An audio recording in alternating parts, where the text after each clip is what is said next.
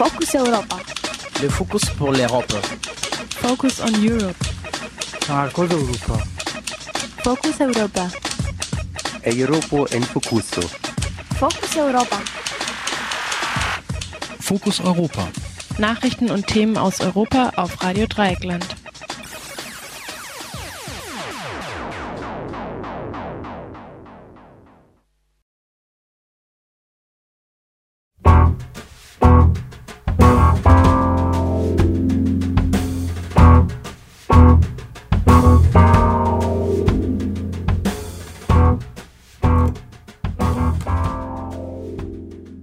Hallo und herzlich willkommen zum Fokus Europa Magazin bei Radio Dreieckland.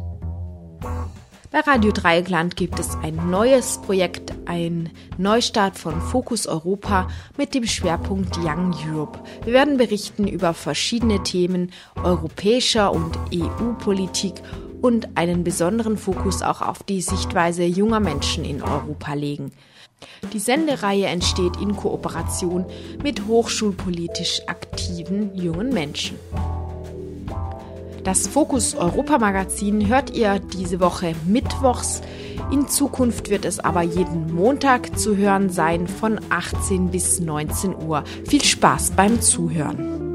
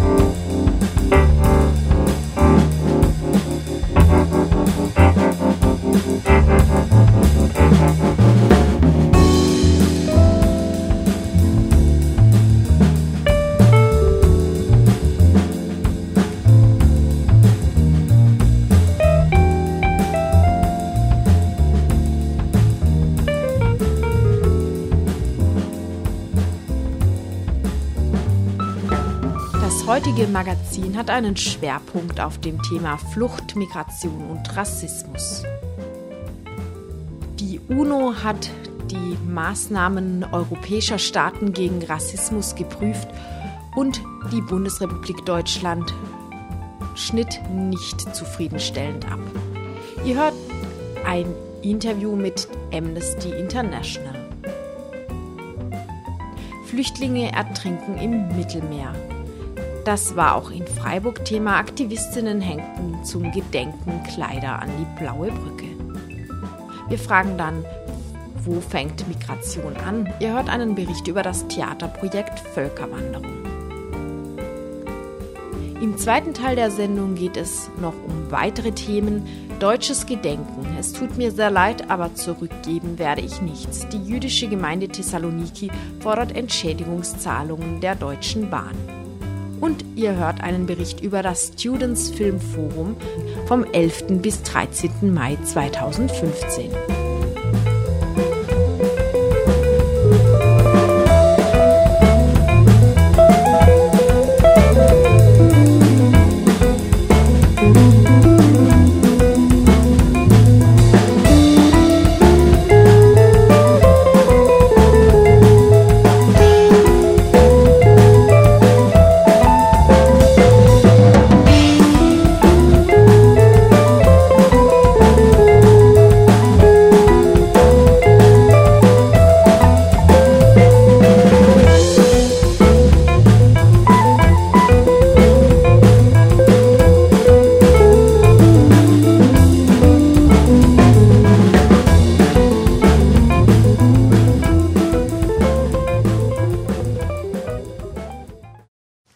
Generalsekretärin von Amnesty International, Selmin Chaliskan, hat bei der routinemäßigen Überprüfung Deutschlands durch den Antirassismusausschuss der UNO die Bundesregierung kritisiert, weil sie zu wenig gegen Rassismus in Deutschland tue.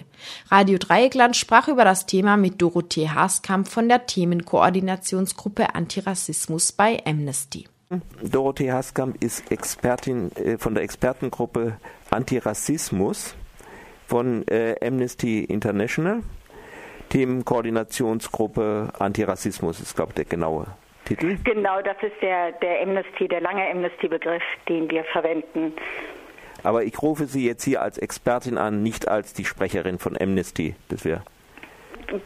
Ich bin ich bin beides, wobei das natürlich ein bisschen anmaßend immer ist zu sagen, man sei Expertin für irgendwas, aber also gerne gebe ich Auskunft über die menschenrechtlichen Positionen, um die es in Genf ja auch gerade geht. Ein paar Positionen hat Amnesty auch ähm, ganz genuin erarbeitet, aber in Genf passiert noch viel, viel mehr als das, was Amnesty-Positionen sind, weil ganz viele Nichtregierungsorganisationen auch in Genf anwesend sind ähm, und ein wirklich sehr, sehr breites Spektrum von Forderungen und von Kritik dort dem UN-Antirassismus-Ausschuss vorgetragen haben.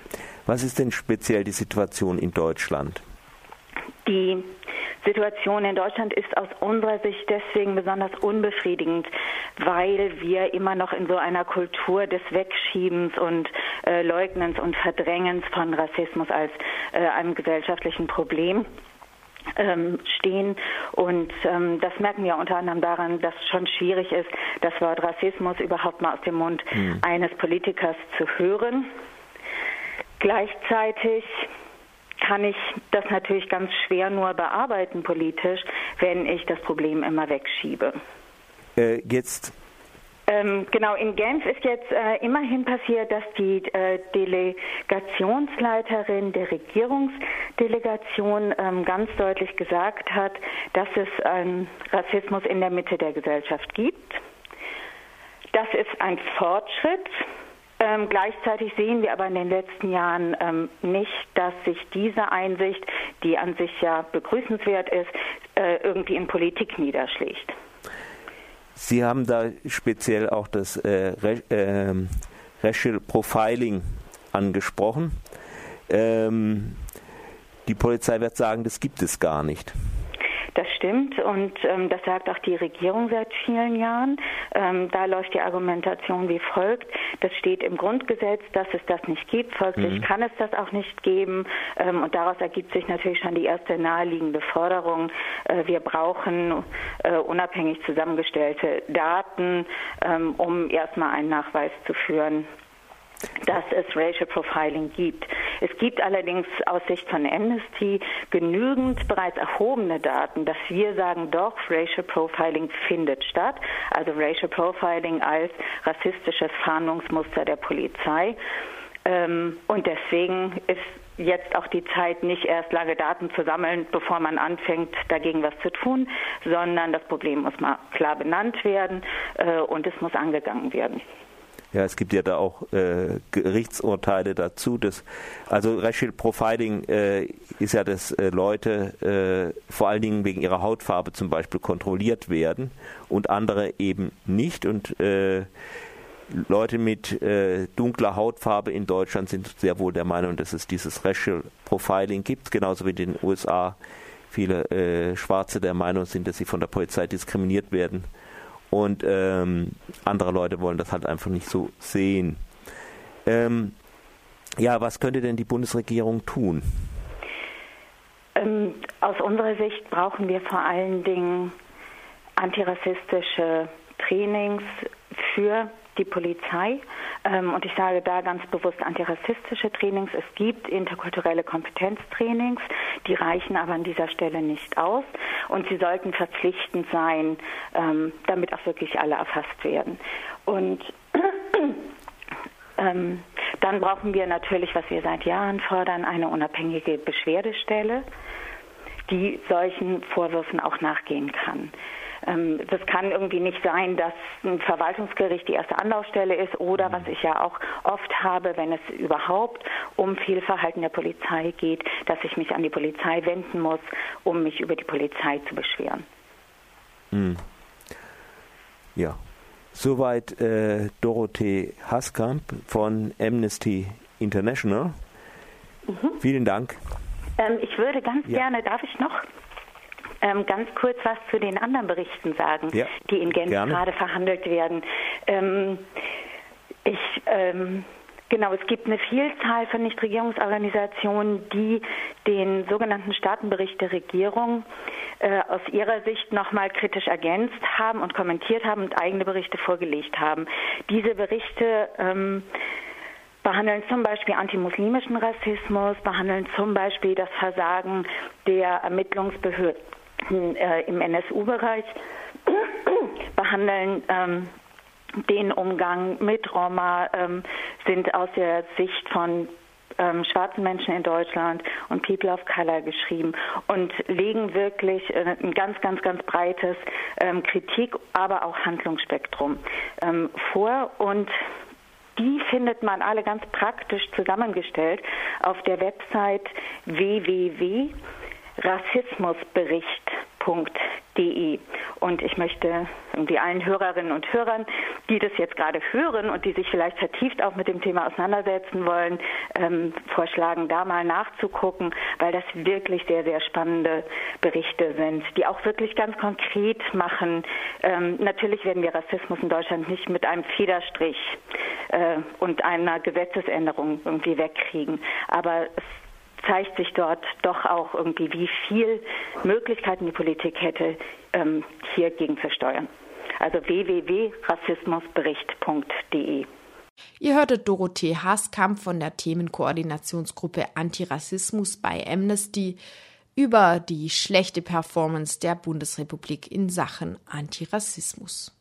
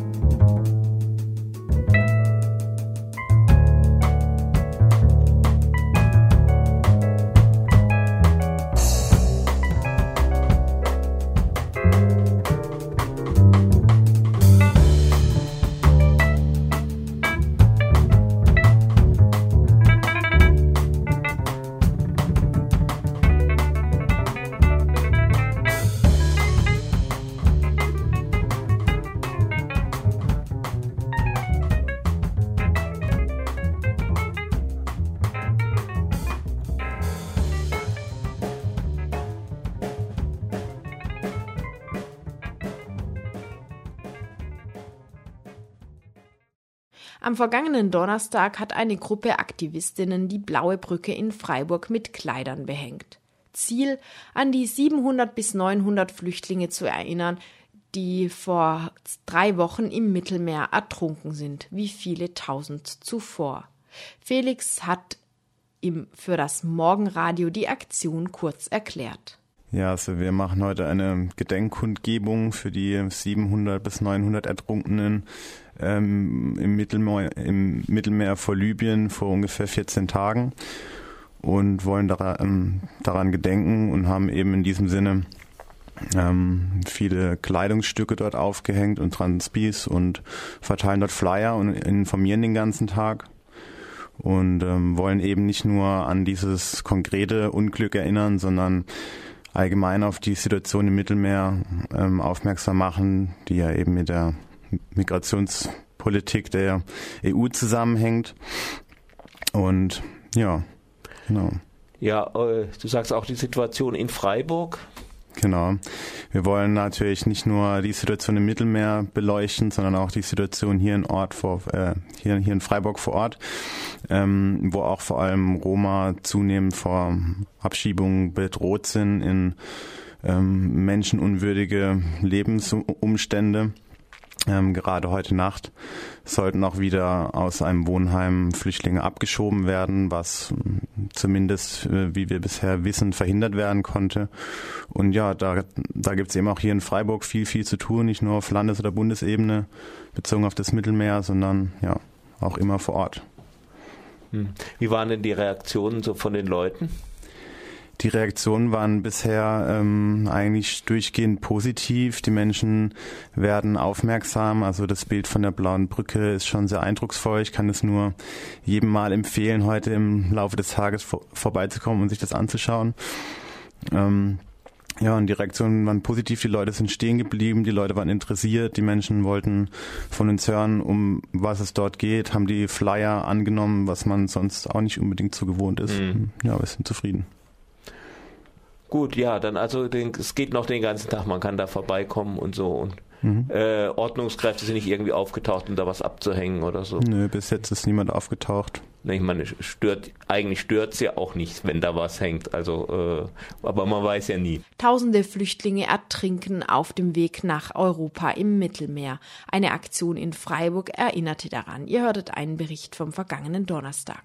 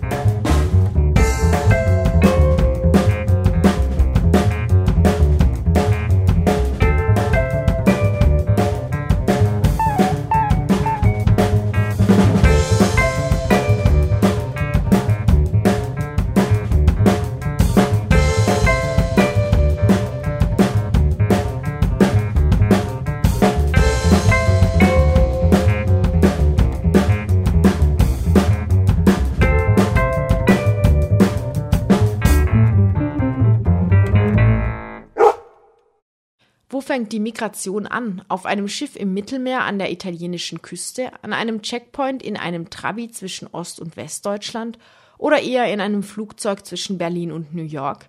Diese Frage hat sich das Theaterkollektiv Turbo Pascal in Zusammenarbeit mit dem Littenweiler Migrationsarchiv und dem Theater Freiburg mit ihrem Theaterprojekt Völkerwanderung gestellt. Näheres dazu hört ihr im folgenden Beitrag.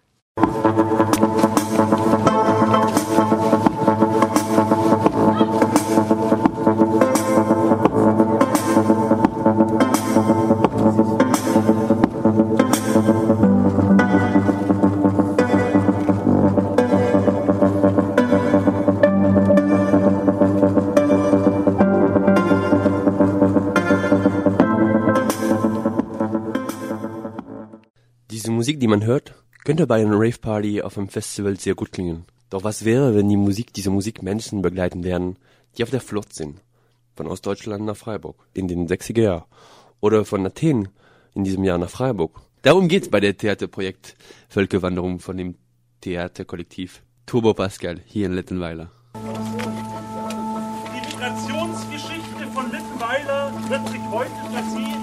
Neu zusammensetzen. Das sind hier 50 Laienschauspieler, die uns zu ihrem Zielpunkt geführt haben, Littenweiler Flüchtlingheim. Nun werden die jetzt hier lebendige Datenträger. Wenn man an denen näher ankommt, lösen sich von ihrer Erstarrung und erzählen eine Geschichte von einzelnen Migranten. Alte, junge, Afrikaner, Europäer, Deutsche. Das ist eine bunte Mischung von Menschen, denn alle haben eine Geschichte, die mit Migration zu tun haben.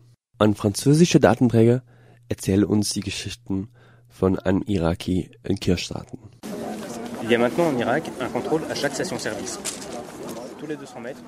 Wenn ich in eine andere Stadt gehen will, muss ich um Erlaubnis fragen. Aber ich habe immer das Gefühl, dass ich auf der Flucht bin. Wenn die mich erwischen, dann werde ich abgeschoben.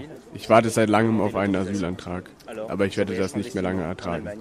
Das ist sehr lange. Ich brauche einen Pass, Dokumente, um meine Familie im Irak besuchen zu können. J'attends déjà depuis longtemps sur le tribunal pour ma procédure de demande d'asile. Mais je ne supporterai plus ça très longtemps. C'est très long. Wenn ich ohne Dokumente in den Irak reise, werde ich nicht mehr zurück nach Deutschland gehen können. Ich halte es nicht mehr aus. Mein Herz wird kalt in Deutschland.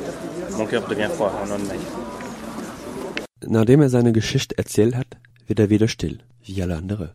Denn hier ist nur ein Zwischenhalten. Nach dem Kommen müssen die alle auch kämpfen, um zu bleiben. Doch an welche Preise? Der möchte, der will, aber er darf nicht. Ob ihr das nicht bedauert? Es ist besser, wenn ich bin hier und nicht da. Scheinehe habe ich abgelehnt. Was hast du erwartet hier von Deutschland? Ich kann nicht Immigration machen.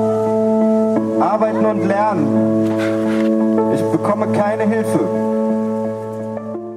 Jetzt sind wir am Zielpunkt der Völkerwanderung angekommen, der Flüchtlingwohnheim am der Schmidtstraße. Und hier mischen sich die Leute miteinander.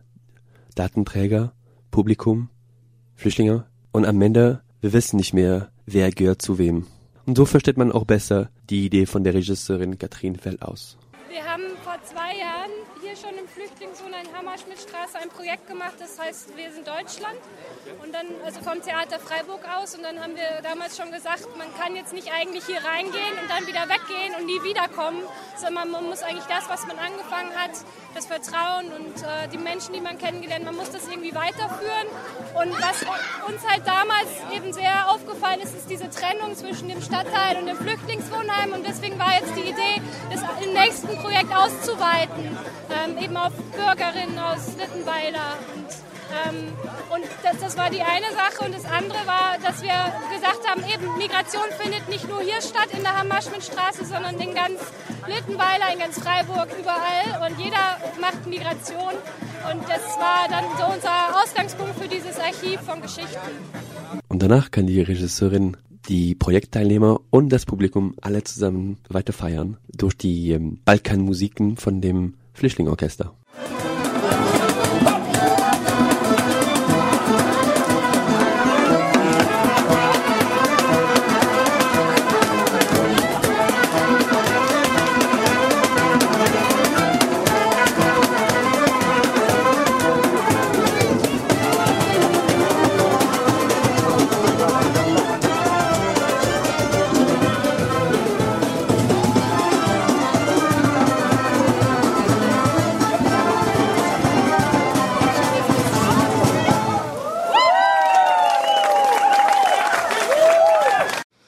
Theaterprojekt Völkerwanderung thematisiert Migration und zwar direkt im Flüchtlingswohnheim. Ihr hörtet einen Bericht.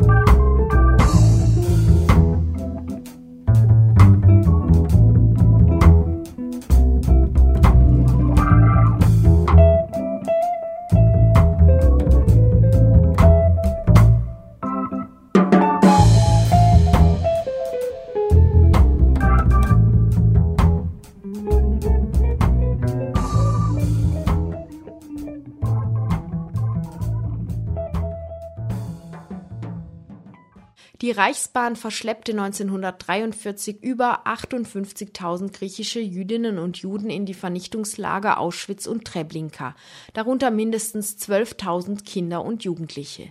Nur wenige überlebten. Von den über 50.000 Juden Thessalonikis zum Beispiel überlebten nur knapp 2.000. Die Initiative Zug der Erinnerung und die jüdische Gemeinde von Thessaloniki haben sich im April 2015 an den Vorstand der Deutschen Bahn AG gewandt. Die Deutsche Bahn AG wird aufgefordert, sämtliche Einnahmen aus den Massendeportationen im besetzten Griechenland vollständig zu kompensieren.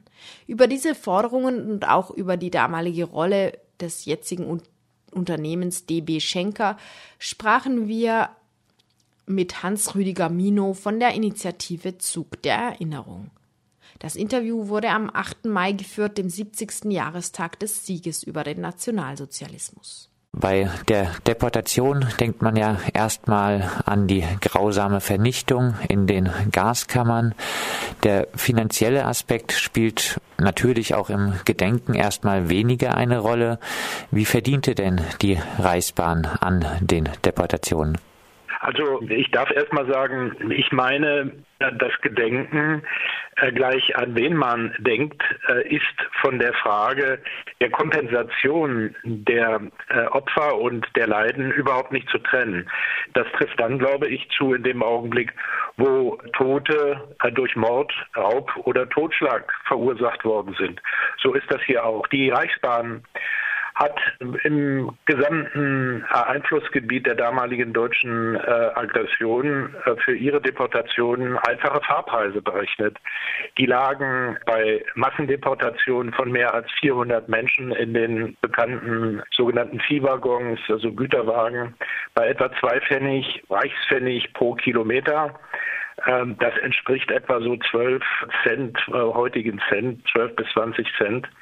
Und wenn Sie sich vorstellen, dass äh, man etwa davon ausgeht, dass drei Millionen Menschen auf diese Art und Weise in den Tod transportiert worden sind, dann ergab sich daraus äh, ein, ein hoher Betrag. In Thessaloniki bei den über 50.000 Menschen, äh, die dort den antisemitischen Massendeportationen zum Opfer gefallen sind, haben wir einen, einen sehr, sehr hohen Betrag ausgerechnet. Das sind 2,3 Millionen Reichsmark. Und wenn man die hochrechnet, und mit den äh, Zinsen etwa 1943 äh, versieht, dann landet man bei einem Betrag, der fast 100 Millionen heutiger Euro entspricht. Bei den finanziellen Forderungen bezieht ihr euch auch auf ein Tochterunternehmen der Bahn, auf äh, DB Schenker. Welche Geschichte hatte dieses Unternehmen? Nun, der deutsche Staat hat damals äh, seine Raubzüge und Plünderungen in Europa natürlich nicht alleine machen können. Die Wehrmacht und die entsprechenden Sondereinheiten waren dazu da, äh, diese äh, ökonomischen Interessen äh, des Raubs und der Plünderung in Europa äh, militärisch abzusichern, weil man brauchte natürlich auch zivile äh, Einheiten, um dann den eigentlichen Ertrag abzuräumen.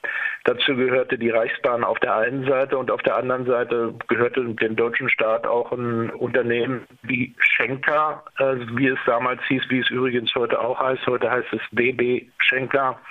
Und Schenker war seit 33, 35, 38, 39 erstmal schon bei den äh, sogenannten Arisierungen und Deportationen von Menschen in Deutschland und im sogenannten Reich äh, beteiligt.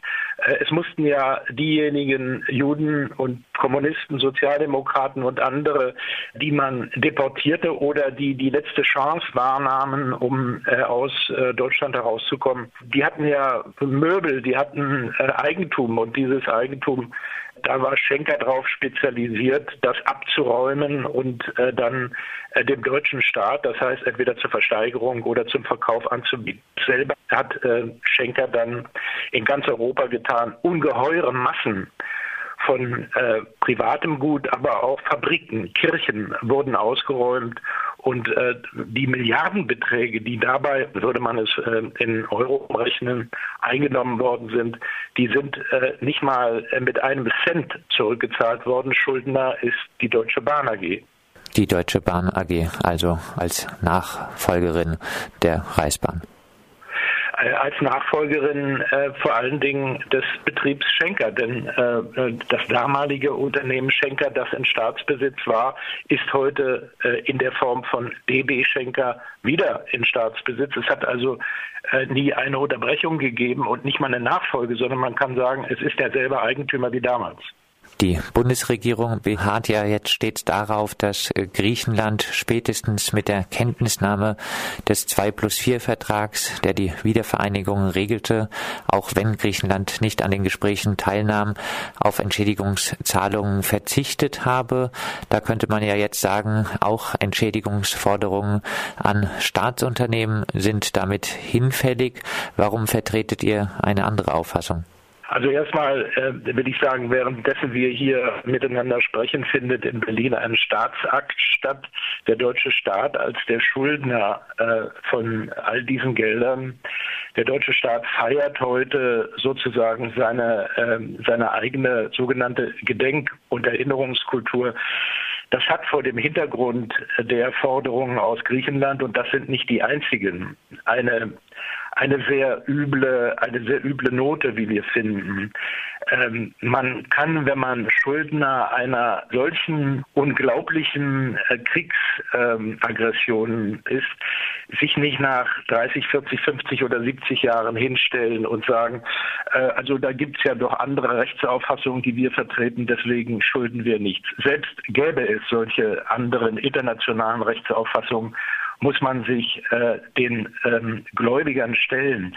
Genau das tut die Bundesregierung nicht und damit natürlich auch die Deutsche Bahn AG, sondern wenn ich mir so ansehe, was in den letzten Tagen über die Mattscheiben geflimmert ist, dann hat man fast den Eindruck, als würde sich der Schuldner an den Kragen fassen und sich auf die Schulter klopfen über seine sein großartiges Gedenken, dass er stets von der materiellen Seite jeder Schuld trennt. Und das ist unmöglich. Dass, äh, jeder kleine Dieb wird äh, nicht vor Gericht durchkommen, wenn er sagt, ich bedauere es zwar, es tut mir sehr, sehr leid, aber zurückgeben werde ich nichts. Das wäre eine Haltung, die wäre äh, skandalös. Die Bundesregierung verhält sich genau so, und zwar nicht nur in Griechenland, sondern in ganz Europa. Stichwort Trennung von materiellen Forderungen. Jetzt heißt es ja teilweise, umfangreiche Verbrechen lassen sich nicht mit Geld vergelten. Stimmt das nicht?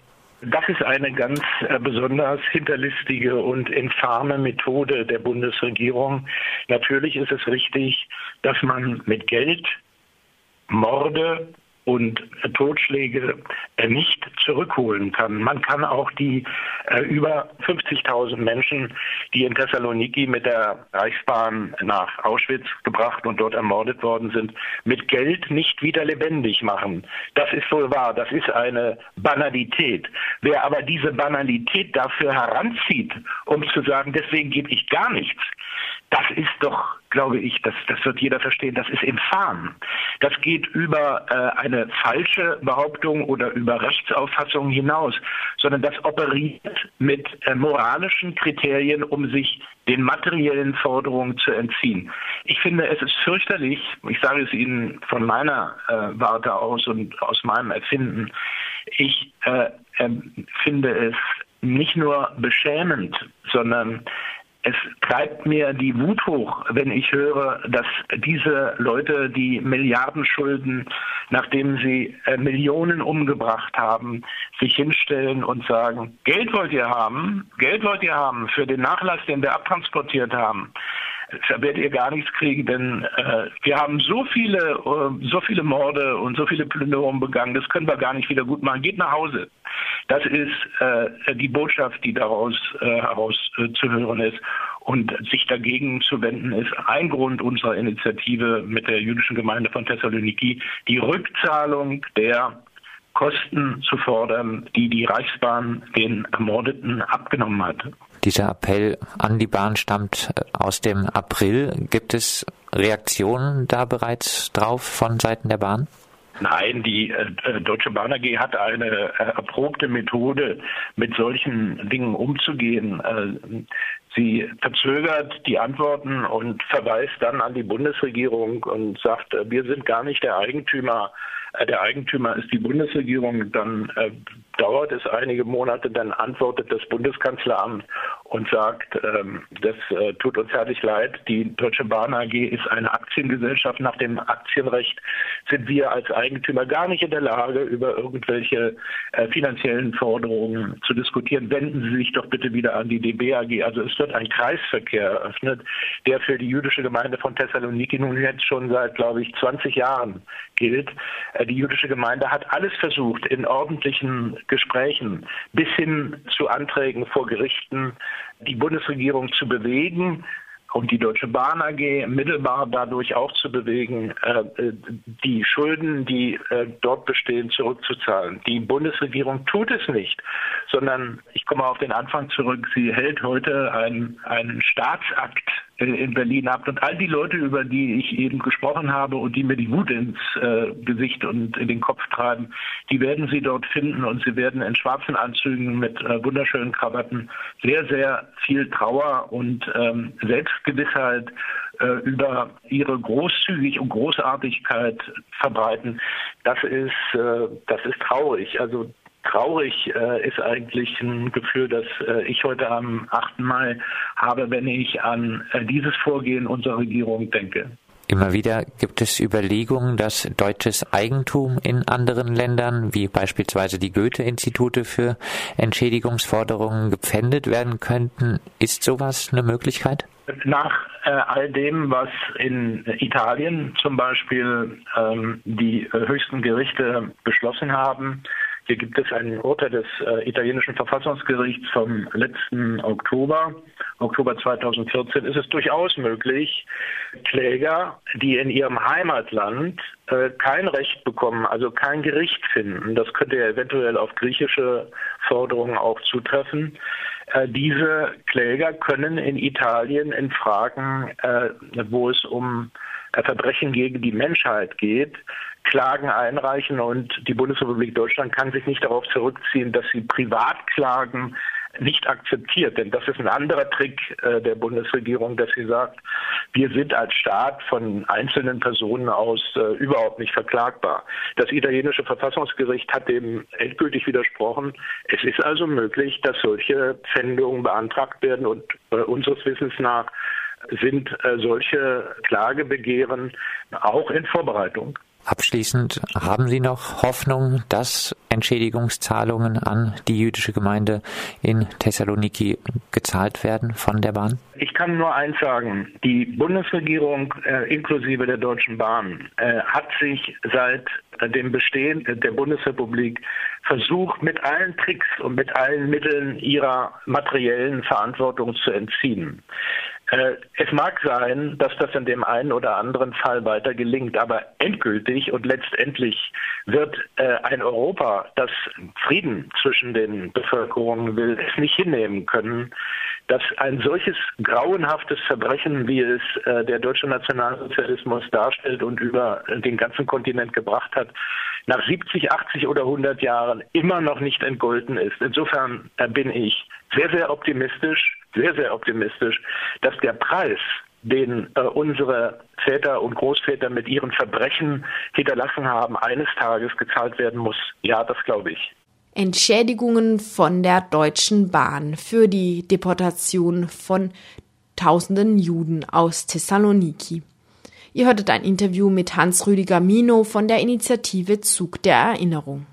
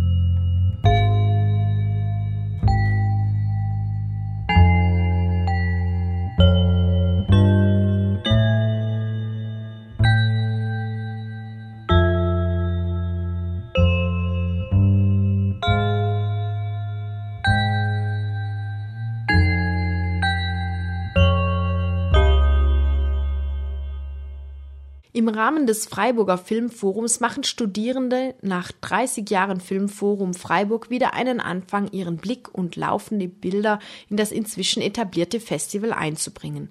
Filme sind etwas zum Träumen, Filme sind Leben, Filme sind hart. Die Welt hat sich in 30 Jahren verändert, die Jugend ist jung und immer jung geblieben. Nach 30 Jahren nun wieder ein Students Filmforum mit unterschiedlichsten Ansätzen und Blickwinkeln der Nachwuchsfilmschaffenden auf kulturelle und soziopolitische Fragestellungen. So unterschiedlich wie die Herangehensweise der Filmemacherinnen, so vielseitig fällt auch ihre Themenwahl aus.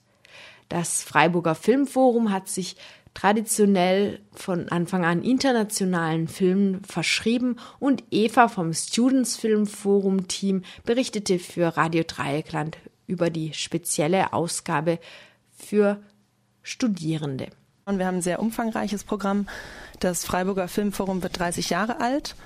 Ähm, wir feiern Jubiläum und anlässlich dieses Jubiläums starten wir schon am Montag, den 11. mit dem ähm, Students Filmforum, einem studentischen Filmfestival das äh, soziopolitische, kulturelle Fragestellungen in den Blickwinkel rückt, besonders von jungen Filmemachern aus ganz Deutschland, äh, aus ganz Europa, sogar aus China und den USA.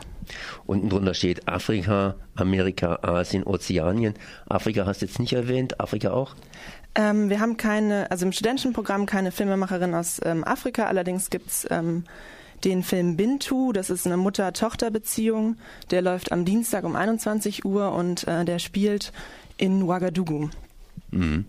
Schön. Was war eigentlich eure Intention, jetzt hier extra was Studentisches zu machen? Ich meine, das 30 Jahre lang, beziehungsweise 29 Jahre lang hat es ausgereicht, hier integriert zu sein und jetzt hier etwas extra. Das heißt, da geht es auch vorneweg. Sprich, das ist so ein bisschen zweigeteilt vom 11. bis zum 13. Mai die Studierenden und dann hier 13., 17. Mai Rest der Mannschaft. Genau, also wir haben insgesamt immer ein sehr junges Publikum. Wir haben Studierende aus ganz äh, Deutschland, der Schweiz und Österreich, die anreisen, um sich das äh, Hauptprogramm auch anzuschauen.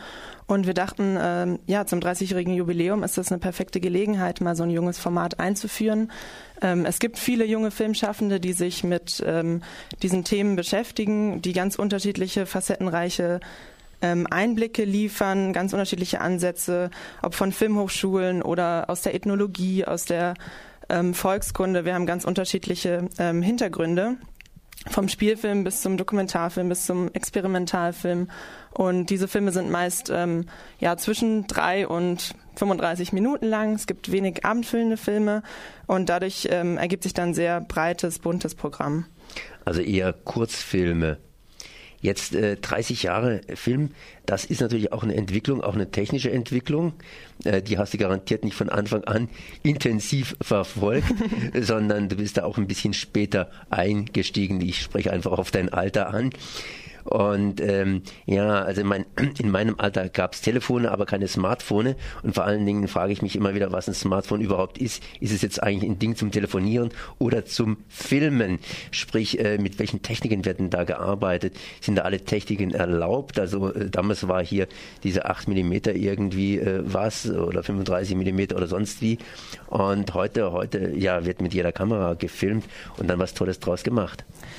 Ähm, ich würde sagen, das ist ganz unterschiedlich. Also es gibt durchaus ähm, die Tendenz auch in unserem Programm, dass Leute gerade im Experimentalfilm, junge Filmschaffende wieder auf diese 8 mm Optik äh, zurückgreifen. Ob sie jetzt tatsächlich mit 8 mm gefilmt haben, ähm, das weiß man nicht. Aber am Mittwoch um 15.30 Uhr zum Beispiel ist ein ähm, Film zu sehen, der heißt Uprooted und der spielt genau mit dieser technischen Entwicklung. Also da werden, ähm, da werden alte Filmtechniken mit ähm, ja, experimentellen Collagen ähm, kombiniert. Ähm, ich selber habe äh, nicht mit 8 mm gefilmt bisher, aber ähm, es gibt durchaus ähm, einen Workshop am Dienstag um 10 Uhr mit David McDougall, der ist ein ähm, Filmemacher und Ethnologe aus Australien, der schon genauso lange Filme macht, wie es das Freiburger Filmforum gibt. Und der wird genau über diese Entwicklung sprechen. Also der wird ähm, Brüche und Wendungen aufgrund technischer, aber auch aufgrund ähm, seiner Forschungsergebnisse und seiner Orientierung in seinem Schaffen und in seinem Werk aufzeigen. Und ähm, wird da gerade den Nachwuchsfilmschaffenden, die am Dienstag alle dann auch schon da sind, also alle unsere Filmemacher sind auch ähm, anwesend und sprechen über ihre Filme, ähm, ja, wird da einen Einblick in sein Werk geben und genau ähm, auf diese Fragen ähm, hoffentlich eine Antwort geben, also wie technische Entwicklungen sein Filmschaffen beeinflusst haben. Jetzt hast du einen Halbsatz erwähnt, den ich natürlich fortführen kann, vielleicht auch falsch fortführen kann. Du hast noch nicht mit 8 mm gefilmt. Filmst du denn selber so ein bisschen oder machst du nur diese berühmt-berüchtigten Selfies? Das sind, glaube ich, so stehende Bilder von sich selber, weil man sich selber in den Mittelpunkt drückt. Selfies machen wir eher selten beim Filmforum, habe ich jetzt noch nicht erlebt. Ähm, ich, äh, nee, ich filme selber nicht. Mhm.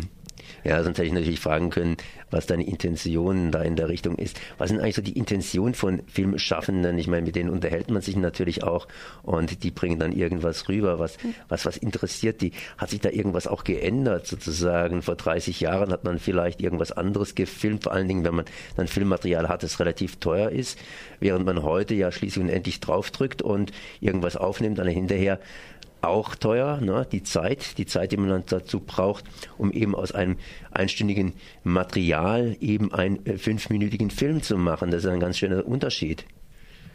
Ja, also ich denke, oft ist die Intention einfach einen Einblick in eine Lebenswelt zu vermitteln, einen Einblick auf Augenhöhe, ähm, die Kamera so zu benutzen, dass ähm, die Zuschauenden in den Film reingezogen werden. Ähm, wir haben Filme, die zum Beispiel ein, ein Film behandelt einen Karom Club, also einen Spielclub in äh, Mumbai. Und wir befinden uns die ganze Zeit nur in diesem Mikrokosmos. Und ähm, die Kamera bewegt sich so langsam und sanft durch diesen Kosmos, dass man das Gefühl hat, dabei zu sein. Und obwohl die Szenerie kaum wechselt, ähm, gehen diese 20 Minuten total schnell vorbei. Und ich glaube, das ist oft die Intention, egal ob die äh, Filmemachenden jetzt äh, von der Filmhochschule kommen oder aus der Ethnologie, ähm, also so einen Mikrokosmos aufzufangen und filmisch zu verarbeiten und vielleicht auch vermeintlich fremde, in Anführungszeichen, Lebenswelten ähm, in den Kinosaal zu bringen und Menschen zu vermitteln. Das Students Filmforum in Freiburg, das Freiburger Filmforum, das jedes Jahr internationale Filme präsentiert, wird dieses Jahr um das Studentische Filmforum ergänzt. Eva vom Team des Students Filmforum war bei Radio Dreikland zu Gast. Ihr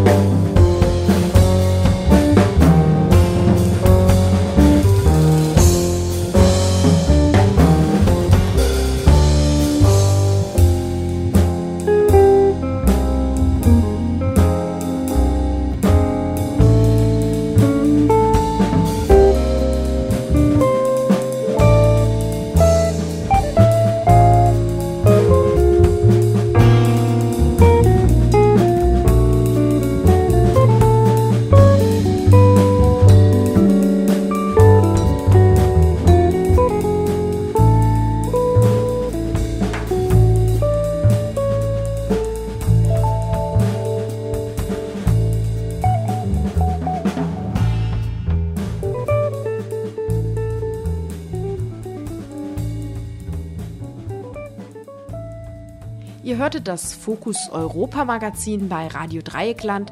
Ab kommender Woche zu hören montags von 18 bis 19 Uhr mit einem meiner Auswahl aus unseren Beiträgen der Woche, unseren Fokus Europa Beiträgen.